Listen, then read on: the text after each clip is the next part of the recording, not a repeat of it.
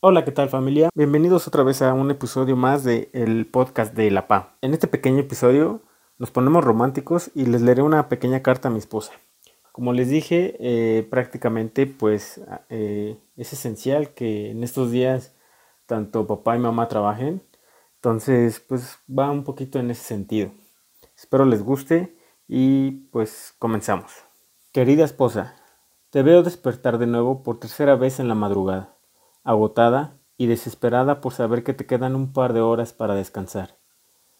Te veo corriendo en la mañana, terminando la pañalera con tus zapatos en la mano, maquillándote, buscándote qué poner de vestir, buscando las llaves, mientras hago tu comida y desayuno.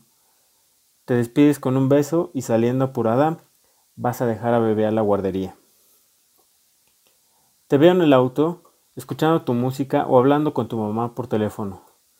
A veces intentando distraer a bebé para que no llore, porque quiere titi o porque no le gusta ir amarrada en su sillita. Te veo intentando arreglarte para que nadie note que otra vez no dormiste bien.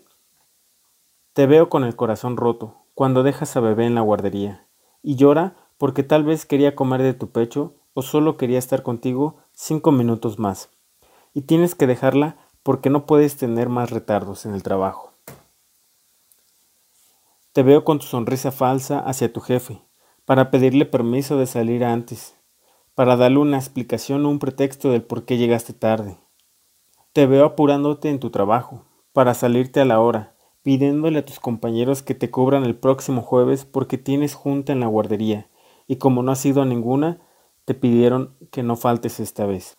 Te veo comiendo a prisas frente a la computadora para entregar ese reporte urgente. Te veo desesperada, porque son las cinco de la tarde y no te has extraído leche, ni siquiera has esterilizado las mamilas. Te veo esforzándote por continuar con la lactancia, pidiendo permiso de ir a extraer tu leche, en un lugar poco higiénico e incómodo, porque no hay una sala de lactancia en la oficina, cargando tus loncheras que al salir irán llenas con el alimento del bebé. Te veo preocupada y con miedo por pedir permiso de ir a la junta, porque eres mamá y tienes que salir de la oficina para atender a tus hijos. Te veo salir corriendo, haciendo como que no te importan las miradas de los compañeros que creen que tienes beneficios porque sales a tu hora, porque ellos dicen que ellos también quisieran salir temprano.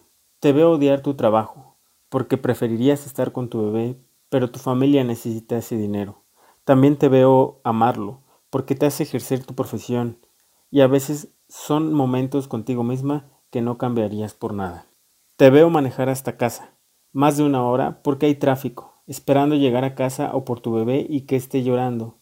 Te veo queriendo dormir, descansar, ver la TV, tus series favoritas, tomar un café, ver Facebook.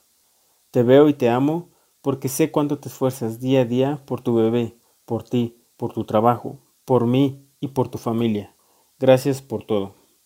Bueno amigos, espero les haya gustado. Fue un podcast corto, como les dije. Bueno, como esposos hay que apoyar a nuestras mujeres eh, realmente es una tarea complicada. Eh, la sociedad actualmente también está muy, muy acomplejada todavía.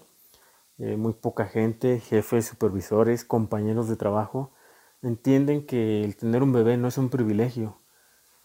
A veces, si te obligan a entrar a un horario, salir a un horario, muy pocos jefes entienden esa parte de ser mamá y también de ser papá, ¿no? la responsabilidad recae en la mamá y el tema es muy complicado también para ellas.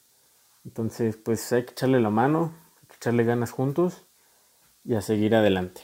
No se olviden de seguirnos en nuestras redes sociales, en Facebook y YouTube, estamos como La PA. Y bueno, nos estamos viendo. Hasta la próxima.